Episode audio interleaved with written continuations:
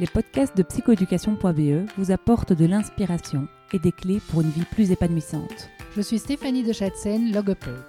Je suis Valentine Ancio, psychoéducatrice. Ensemble, nous avons créé psychoéducation.be qui organise des événements dans les domaines de la psychologie et l'éducation. Vous trouverez toutes les infos à ce sujet sur notre site www.psychoéducation.be. Bonne, écoute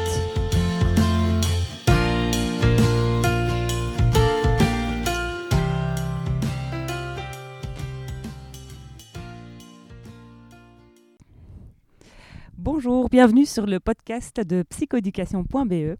Alors aujourd'hui, on reçoit Florence Givelet. C'est comme ça qu'on t'appelle ou c'est Florence de l'Espinay? Non, non. De l'Épinay, c'est mon nom de jeune fille, donc Florence Givelet, oui. Florence Givelet, ok. Alors Florence, moi je t'ai connue un petit peu par hasard. hein. Je t'ai suivie sur les réseaux sociaux et puis euh, j'ai découvert ton magnifique livre qui s'appelle Louis et Aimé que j'ai raconté à mes enfants, qui est d'ailleurs dans le top 5, hein, euh, je dois bien le dire. Euh, et euh, ce livre, donc, c'est l'histoire d'un petit garçon qui est invité à l'anniversaire de son euh, je ne sais plus comment, c'est pas Louise, mais... Aimé, aimé. Aimé, ben oui, tout Oui, oui. simplement. Aimé, voilà, j'ai aimé. Et c'est un petit garçon donc qui passe une super belle après-midi grâce à son ami.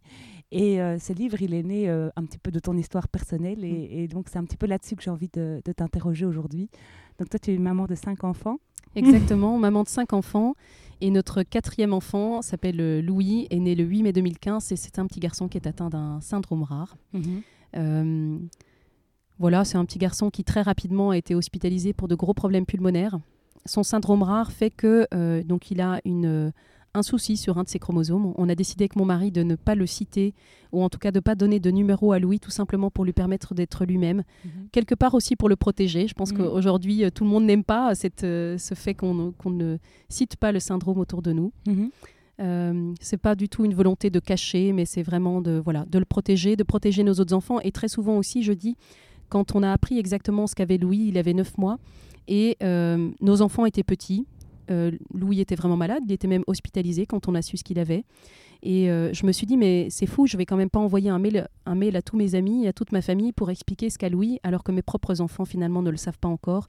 Et je me suis dit, peut-être que finalement, il se répandra à partir du moment où nos propres enfants nous demanderont clairement de savoir sur quel chromosome il a des soucis. Voilà. Ok, donc tu apprends qu'il a euh, un, chro- un chromosome, un souci euh, chromosomique. Oui, exactement. oui. Et donc tu apprends ça à quel moment de la- Louis avait 9 mois. 9 mois. J'avais énormément poussé les médecins à faire des recherches parce que je sentais depuis le départ que ce petit garçon n'était pas comme les autres. Mhm.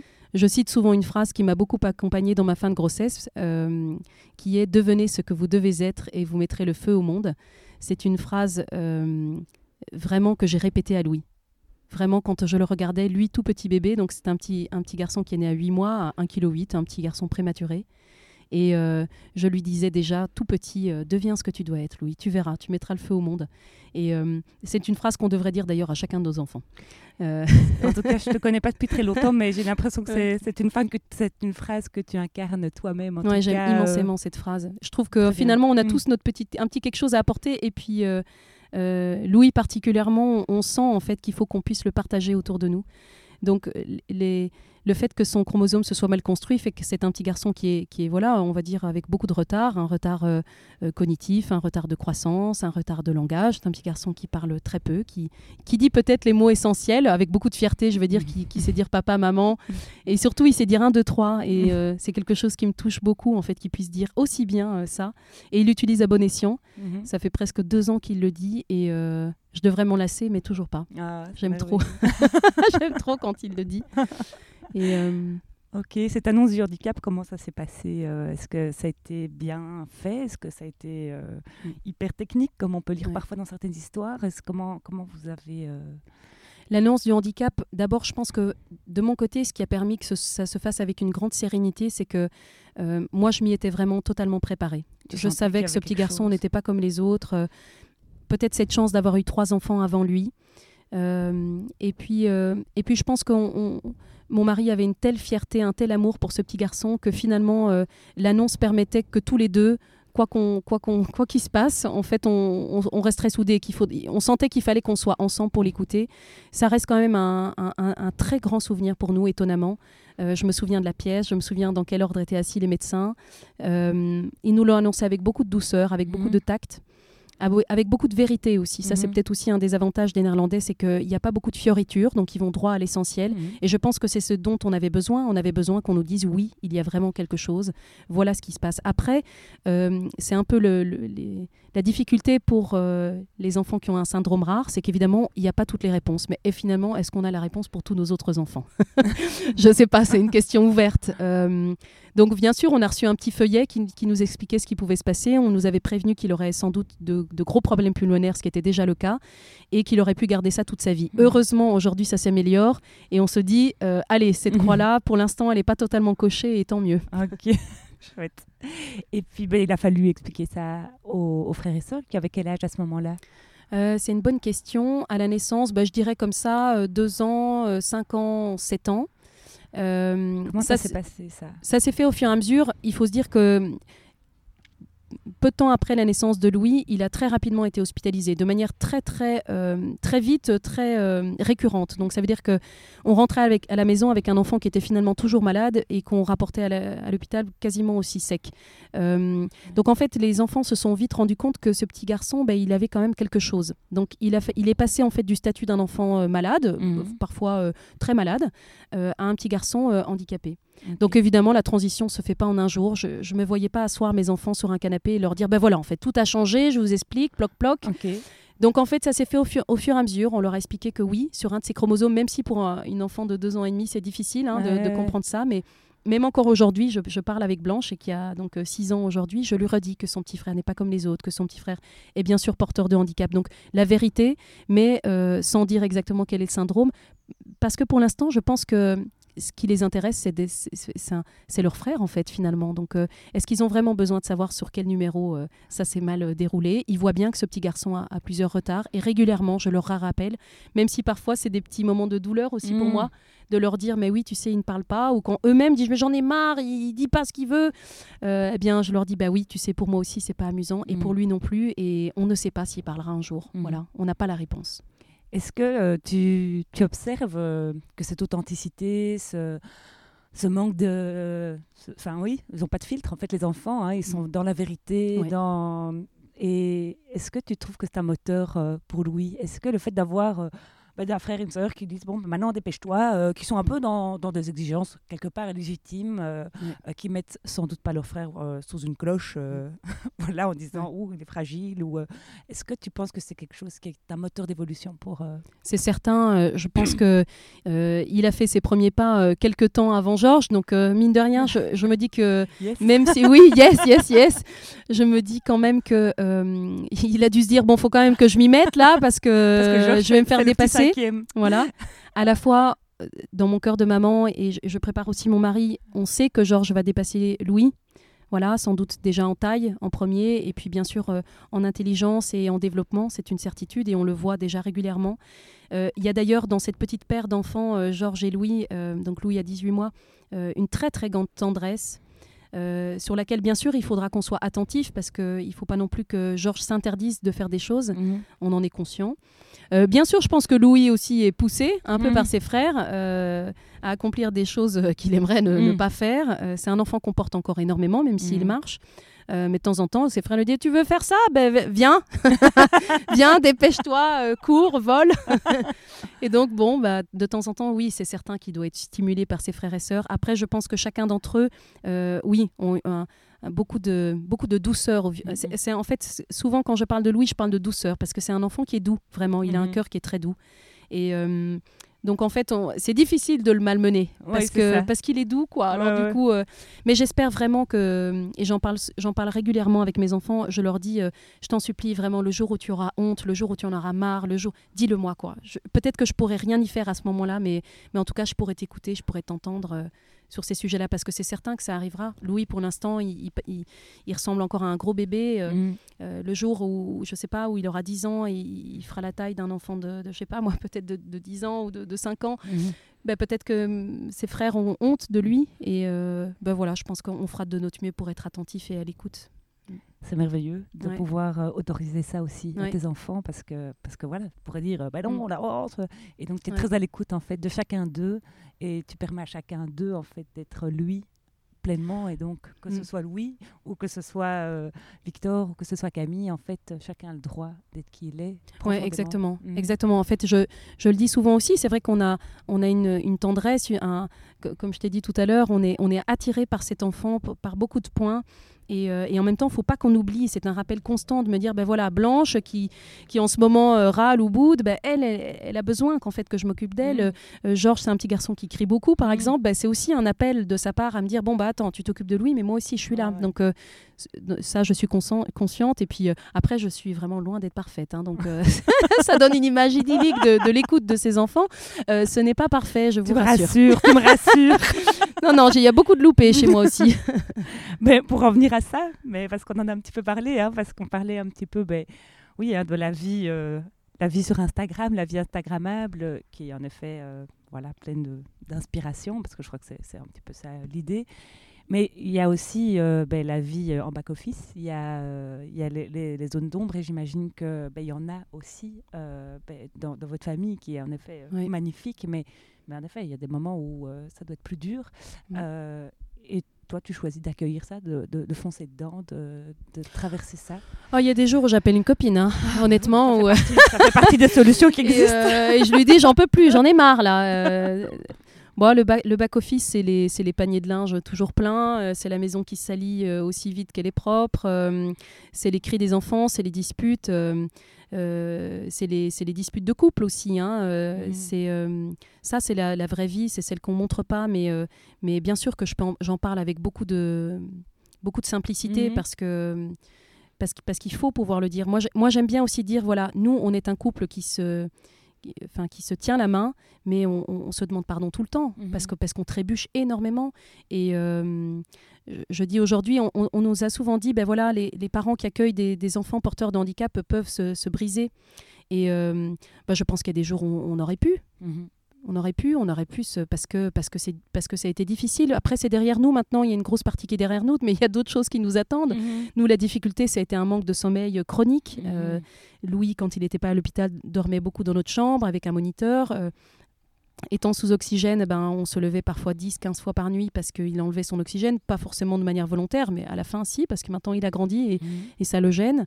Euh, donc dans ces moments-là, oui, on ne sait plus si c'est la nuit, si c'est le jour, et euh, on, on devient quelqu'un de différent aussi. hein. Donc ça, c'est les vraies difficultés, euh, c'est les moments où il faut un peu se battre, il faut avancer. Après, je dis souvent que peut-être un de mes moteurs, c'est la joie. Mhm. Donc euh, c'est quelque chose qui se, qui se décide et j'ai envie de le dire, c'est tout à fait possible. Donc euh, ça m'arrive de bouder, de, de râler, de pleurer, d'appeler une copine en disant que j'y arriverai jamais. Et puis finalement, je redécide quand même la joie. Tu Je l'incarnes à euh, fond, redécide. sûr. Elle est communicative Ouais. et, et vraiment euh, agréable. Donc merci. tant mieux. Et je suis sûre qu'en effet, ça, ça te porte, euh, Oui. ça te porte au quotidien. Ça, Ouais, exactement, oui. ouais. Donc, euh, donc voilà, donc il y a ça. Et euh, qu'est-ce que euh, j'ai envie encore euh, peut-être euh, que tu partages, peut-être euh, à, à des mamans qui euh, sont découragées, qu'est-ce- qui sont dans la même situation, qui, euh, qui ont un enfant porteur de handicap et qui se disent, euh, mon Dieu, mais voilà, je, suis- je suis découragée, je suis au bout, j'y arrive plus, je suis- Qu'est-ce que, bon, il y a la joie, mais, mais toi, Ouais. qu'est-ce que tu peux peut-être euh, partager de ton expérience par, rapport, par rapport à ça? Il y a deux choses. Je pense que hum, d'abord pour toutes ces mamans euh, qui sont dans la souffrance, euh, vraiment de ne pas rester seules. C'est facile à dire, hein, mais euh, nous, par exemple, on n'était pas forcément très entourés par nos amis. euh, D'abord parce qu'on en avait peu ici aux Pays-Bas. Euh, et moi, je pense que j'aurais pas eu mon téléphone. Bon, bien sûr, je parle pas de la famille aussi qui a été extrêmement présente, etc. J'ai eu beaucoup de chance pour ça, mais peut-être mes frères et sœurs un peu moins. Après, est-ce qu'on a été suffisamment clair dans nos appels? Je pense qu'on avait tellement la tête dans le guidon d'essayer de faire tenir cette maison un peu vaille que vaille dans, dans une vie d'école aussi pour nos autres enfants, etc. Et que finalement, je pense que nous aussi, on n'a pas forcément été clair dans ce qu'on pouvait attendre des autres. Euh, donc décrochez son téléphone et allez-y quoi. hein. Allez-y, dites, dites ce dont vous avez besoin et parfois ce sont des choses très simples. Moi j'ai réalisé que par exemple recevoir un SMS, euh, un petit WhatsApp d'amis, ça ça me portait quand elle me disait ah bah tiens je pense à toi, je sais que tu as un traitement pour Louis, ça me pff, ça me ça me faisait souffler. J'avais besoin d'être en contact en fait avec ces amis là. Et puis moi euh, j'avais besoin de la compassion de mon mari. Donc chacun est différente, mais moi j'avais besoin que c'était ce soit mon mari qui me dise oh là là t'as dû avoir une dure journée et ça c'était quelque chose qui comblait mon cœur. Donc ouais, ouais, je me sentais reconnue et, et aimée et euh, j'avais besoin de ça. En fait, la, la... Donc oui, à, la fois, il y a ces mamans, euh, je vous en supplie, euh, restez pas seules. d'a- D'ailleurs, moi, je donne mon numéro de téléphone avec grand plaisir. Je suis pas la solution à tous les problèmes, bien sûr, mais, mais vraiment, j'ai cette envie de pouvoir partager, de pouvoir écouter aussi, même si je suis une grande bavarde. Et la deuxième chose, c'est que ce petit livre est écrit, donc Louis et Aimé, il est écrit pour deux choses. La toute première, c'est bien sûr pour parler du handicap dans les familles, dans les familles qui sont pas touchées par le handicap, parce que ça permet de libérer une parole. Euh, ça permet aussi de, de faire des enfants qui, auront été confrontés à cette possibilité d'en parler. Mhm. Ouais. Et ça, je trouve que c'est très beau parce qu'on est dans des écoles qui ne mixent pas du tout le handicap. Je ne vais pas forcément prôner l'inclusion parce que je la connais assez mal, mais je trouve ça tellement dommage que les bâtiments parfois soient séparés. Je pense qu'il y a des, des bâtiments qui pourraient se construire ensemble. Un côté avec des enfants qui ont besoin de plus de, plus de classes adaptées, etc., mais qui soient mélangés avec des enfants euh, euh, bien portants. Je, je- je trouve que ce serait possible. Euh, ça. Et puis la deuxième chose, c'est que euh, ce livre, c'est écrit pour toutes les familles dans la souffrance. Quoi. Moi, Ouais. c'est le petit kiss que je leur envoie, quoi, Ouais. pour leur dire, c'est pour toi que je l'ai écrit, pour te dire que tu vas y arriver, tout Ouais. simplement. et qui est joli, qui est, Ouais. qui est beau, qui est, qui est vraiment euh, Ouais. voilà, loin du pathologique quelque part. Je trouve que c'est ça que, que je trouve très beau dans ton livre, c'est que voilà, on, passe une après-midi à la campagne avec des enfants C'est magnifiques. ça. Et, le, et vraiment, le euh, fondement du livre, c'est c'est- en fait c'est beaucoup plus simple que ce que les gens imaginent. C'est la quête de l'amour.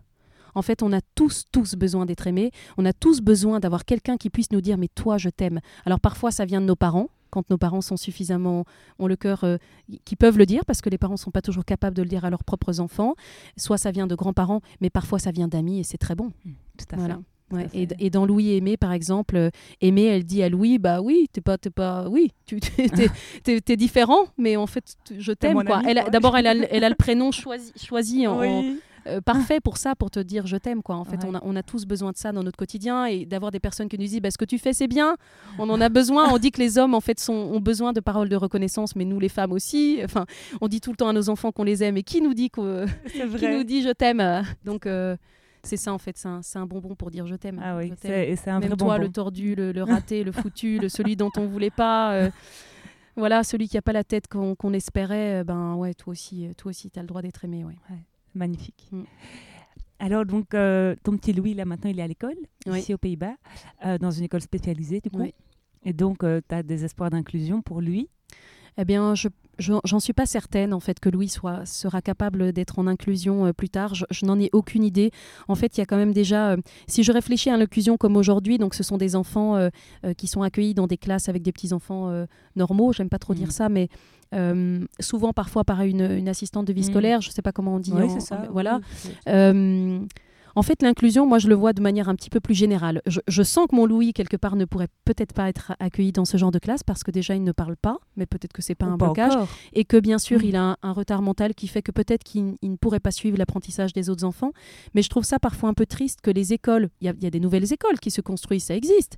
Eh bien, pourquoi est-ce qu'elles se construisent pas avec une classe où il y aurait des petits-enfants comme cela? Toute l'intégration. L'intégration, exactement. Ouais. Parce que finalement, quand est-ce que ces enfants peuvent se rencontrer? Mm, oui, au sein des familles, bien sûr, mais euh, Mhm. qu'est-ce qui, qu'est-ce qui permet que finalement, euh, plus tard, en tant qu'adultes, ils auront le regard ouvert Mhm. vers la, différence Tout Parce que, bien sûr, il y a, il y a- il y a le handicap, mais il y a plein d'autres choses. Et puis, on ne sait pas si plus tard, on ne serait pas confronté au handicap via un accident ou ce genre de bien choses. sûr, bien sûr. Voilà. Et c'est vrai que je peux partager, moi, juste une expérience. J'ai vécu au Canada pendant trois ans. Et ma première réflexion que, que je me suis faite quand je suis arrivée là-bas, c'est il y a beaucoup d'handicapés ici. Mais en fait, euh, il n'y en a pas plus que chez nous. C'est juste que ils sont intégrés, il y a des visible. trottoirs super larges, euh, Ouais. euh, ils sont pas euh, planqués dans des institutions. Et donc, en fait, ça, ça fait partie de la vie citoyenne et tout le monde cohabite très, très bien. En Ouais. fait, Euh, on n'est pas obligé d'être thérapeute pour bien s'entendre avec une personne porteuse de handicap. Quoi. Tous les citoyens sont très à l'aise. euh, Je pense et je pense qu'on peut on, on peut pas avoir une vision idyllique du handicap. Bien sûr qu'il y a des il y a sûrement des, des difficultés à surmonter. Bien sûr que ça peut pas être tout rose. Tu dis bien sûr les enfin tu dis les gens euh, vivent en, en totale harmonie. Sûrement que peut-être pas totalement. Mais, pas parfait. Mais en euh, tout cas, je trouvais que ouais. c'était quand même assez euh, impressionnant. En tout cas, l'écart était quand même très, très grand par rapport Ouais. à chez nous. La toute première école de Louis, euh, elle était située dans une zone industrielle, au Mhm. milieu des entrepôts. Bah, j'ai failli pas pousser la porte. Hein. Mhm. Euh, quand je suis rentrée, bien sûr, le soleil était vraiment à l'intérieur, hein, mais euh, j'ai pas voulu pousser cette porte. Je me suis dit, mais c'est pas possible, quoi. Comment ça se fait que cette école de petits enfants, pas comme les autres, eh ben, elle est dans une zone industrielle au milieu des, des entrepôts Est-ce qu'on a envie de ça pour nos enfants ou est-ce qu'on n'a pas envie de l'école qui a un petit jardin, un potager au Mhm. fond, euh, la super balançoire euh, au, au centre du village? Mhm. C'est ça qu'on veut, nous, Mais pour oui. nos enfants. Et ça, ça m'avait vraiment choqué, ça m'avait fait beaucoup de peine, même si à l'intérieur, ça avait été une vraie joie de rencontrer toutes les personnes qui Mm. pouvaient s'occuper de ces enfants-là. Mais je me suis dit, c'est pas possible que ce soit comme ça. Ok. Ouais, ça m'avait vraiment choqué, honnêtement. Ok. Et alors, tu me parlais d'un objectif que tu avais cette année pour Louis, c'était euh, de travailler le langage avec lui. Oui. Est-ce que tu peux m'expliquer un petit peu euh, voilà, ta façon d'envisager euh, ben voilà, les, les- les progrès de Louis, co- comment, comment ça marche? Comment tu te dis, allez, cette fois-ci, on met la gomme Mm. là-dessus ou on va mettre la gomme là-dessus? Est-ce que tu es aidé par des thérapeutes? Est-ce que, comment, comment ça se passe? Alors, je me souviens très très bien du, de comment est-ce que j'ai commencé à travailler avec, euh, avec des thérapeutes. La toute première fois, vraiment, en dehors des médecins, hein, euh, j'ai rencontré une kiné. Euh, Louis devait avoir euh, 4-5 mois. Euh, il tenait pas sa tête à ce moment-là, il la tournait extrêmement peu et tous les membres de son corps étaient, voilà, il les utilisait quasiment pas. Et, euh, et je me suis dit, euh, donc elle me disait, il faudra que vous fassiez, fassiez ça à la maison et puis vous mettrez le hochet comme ci, puis vous ferez comme ça. Et donc au début, bien sûr, je, je, je, je m'attelais à, à la tâche et puis ça fonctionnait pas toujours et puis je m'énervais et puis je me suis dit, mais en fait, qui je suis moi? Je, je suis kiné ou je suis maman? Et donc en fait, aujourd'hui, bon, peut-être qu'après, c'est un défaut aussi, hein, parce que je pense qu'il y a des mamans qui sont plus engagées que moi et qui font peut-être plus pour leurs enfants, mais moi finalement, je me suis dit, bah, t'es une maman, donc euh, aime avant tout et Ouais. fais, fais du mieux que tu peux avec l'amour que tu as pour lui. et euh, et c'est un peu ce que je fais aujourd'hui. Donc ça veut dire que je, je me fixe pas de grands, grands objectifs pour lui. Je ne suis pas en attente de ses progrès, même si bien sûr chacun de ses progrès me comble euh, et, et provoque des joies du- d'une d'une immensité, voilà, plus haute que le ciel. Je sais pas comment le dire, mais j'avais toujours dit que je pleurerais pas pour les premiers pas de Louis. Euh, et puis, euh, je me suis souvenu en fait euh, que ce petit garçon, depuis l'âge de 5 mois, avait trois séances de kiné par semaine. Et je me suis dit, mais bon sang, Louis, ouais, tu l'as fait, quoi. Tu l'as Ouais. fait, t'en as bavé, quoi. Ça n'a pas été drôle tous les jours. Il y a eu des séances où tu as pleuré, il y a des séances où tu t'endormais, tellement tu n'en pouvais plus. Et bien, ça y est, quoi. À force de persévérance, rien que de le voir, euh, c'était pas forcément ses premiers pas, mais c'était me souvenir de toutes ces, toutes ces années, Le finalement, à le- le- l'encourager, quoi, immensément. Et, euh, et je me suis dit, bah, j'y serais pas arrivée sans cette kiné, quoi. Cette kiné serait pas venue chez moi pour me dire, allez, on y va, on, hop, on... Et bien sûr, j'étais, j'étais dans l'action quand elle était là, mais elle serait pas venue, ouais, ça aurait été beaucoup plus difficile. Parce que c'est, c'est pas mon rôle et puis c'est pas mon métier non plus. Donc, euh, je pense qu'on on a besoin en fait de tous ces métiers-là autour de nous et, et- et je pense que il faut surtout pas les laisser de côté. On a, Mm. on a, on a besoin d'eux. Et puis, bah, par contre, pour le langage, euh, il existe bien sûr plusieurs choses pour les enfants qui sont non verbaux. Euh, et là, je pense qu'il faut vraiment que je mette la gomme cette année. Là, par contre, là, Ah, on s'est, laissé, aller, orthophoniste. on s'est laissé aller. Non, il voit des orthophonistes. Il en hein. a déjà. Il en a déjà, mais peut-être trouver en tout cas une méthode pour qu'on puisse communiquer plus simplement, euh, soit par une méthode gestuée, ce qu'on Ouais. utilise déjà un petit peu, mais il est un peu fainéant sur ce sujet-là, soit avec des pictos. Mais oui, cette Oui. année, ça va être quand même un objectif d'avancer, parce que voilà, on, Ouais, on ouais. sent qu'il y a beaucoup de frustration qui se, qui se, voilà, qui, peut qui explose pour l'instant. Donc euh, voilà, on n'a pas envie de le laisser dans cet état-là. Mhm. Il faut, faut quand même. Et dans les méthodes dont tu parles au niveau euh, ge- gestuel. Alors, il y a le à- macathon, je pense, qui vient de, de Grande-Bretagne, si je ne dis pas de bêtises. C'est en fait euh, le- euh, utiliser le son euh, avec le geste. Euh, je pense le son, le geste et puis donc euh, l'action en même temps. C'est utilisé maintenant dans, dans pas mal de crèches, hein, de plus Ah en plus ouais. pour les tout petits enfants. Oui, ça oui, marche à partir de, de 8-9 mois, les enfants peuvent com- Ouais, tout commencer à signer et c'est très beau. Et, mais pour les enfants justement qui ont des difficultés pour parler, euh, Ce Voilà. qui est pas mal parce que du coup, tu peux le faire avec tes deux derniers. exactement, exactement avec les deux derniers. Mais, mais Georges connaît déjà quelques signes Ah oui, euh, oui, grâce oui. à son frère. Voilà. Et, euh, et on en utilise quelques-uns, mais je sens que la- le panel n'est pas suffisant. Il va falloir quand même que là, euh, là voilà, il voilà, ça c'est mon petit point faible. Il va falloir que je m'active, quoi. voilà, mais c'est bien. Il faut. T'as déjà quand même bien bossé quand on t'entend, franchement. et euh, et j'ai l'impression que le langage de l'amour, en tout cas, semble euh, ouais, ça c'est voilà, certain. ouais. beaucoup, Mm. euh, beaucoup vous convenir euh, entre Mm. vous. Bah, en tout cas, merci beaucoup. Mais un grand merci. Florence, pour, pour ce partage. Je pense qu'il va parler à beaucoup, beaucoup de monde, que ce soit pour des thérapeutes, des mamans. Des... Est-ce que tu veux ajouter? peut-être peut-être rajouter une dernière chose. Oui. Voilà, moi, je te l'ai dit tout à l'heure, euh, moi j'ai un rêve, hein, c'est qu'un jour j'ai une maman qui m'appelle euh, enceinte d'un enfant et qui est euh, enceinte d'un enfant porteur de handicap. et avec, tout le séisme, tout le choc que ça peut représenter. Moi, j'ai pas vécu ça parce qu'on l'a su après, même si on avait quand même quelques doutes, sachant que j'ai été hospitalisée en fin de grossesse, etc. quelque part, mon cœur s'était déjà préparé avant la naissance. Eh bien, j'ai envie de dire à ces mamans, euh, c'est possible, quoi. Et, c'est un cri du cœur immense, c'est venez rencontrer Louis, quoi. Mm. Parce que finalement, beaucoup de médecins pourront vous dire ce que, ce que, va être votre enfant, mais, mais finalement, je moi, en regardant Louis, je pense qu'on, si je lis exactement euh, la petite page qu'on sait sur son syndrome, bah bon sang, en fait, Louis, il a, il a développé tellement de choses à côté. Euh, et euh, donc oui, c'est ça, un cri du cœur à venir rencontrer Louis parce que c'est possible. Et puis, et puis voilà, une volonté de ne pas rester seul. Et puis voilà, un autre point important, c'est que ici, on parle d'un petit garçon qui est porteur de handicap, mais dans toutes les familles, on a des petits enfants qui ont quelques soucis. Voilà. Il y en a un, ça va être la dyslexie. Il y en a un autre, ça va être des problèmes moteurs. Ça, peut être parfois anodin, ça peut être parfois totalement invisible. Et donc, bah, ce livre, il est ici aussi écrit pour toutes ces mamans-là, quoi. Pour leur mhm. dire, mais, euh, mais t'es pas seule, quoi. Hein. Euh, nous, ici, c'est le handicap, mais, euh, mais chez toi, c'est autre chose. Et tu vas y arriver. Tu vas y arriver. Ils sont bien plus que leurs troubles. Exactement, ils sont bien plus que leurs troubles. Et, je, pense notamment, je suis en contact avec quelques mamans qui ont des enfants porteurs d'autisme et je sais la difficulté que ça représente au sein d'une famille eh bien, euh, voilà, euh, il, faut se dire qu'on n'est pas toute seule. On, est là pour serrer les coudes aussi, pour leur dire que c'est possible d'avancer. Euh, et puis pour déceler le trésor dans chacun de nos, enfants, particulièrement ceux-là où c'est parfois difficile à trouver. Voilà. Mm. Magnifique. En tout cas, tu as l'air d'être une bonne chercheuse de trésors. Vraiment. Et toi, tu permets au trésor de qu'on puisse parler des trésors. Ça, c'est quand même une chance. bon, ben écoute, on fait la paire. Je l'accepte. ok, merci beaucoup.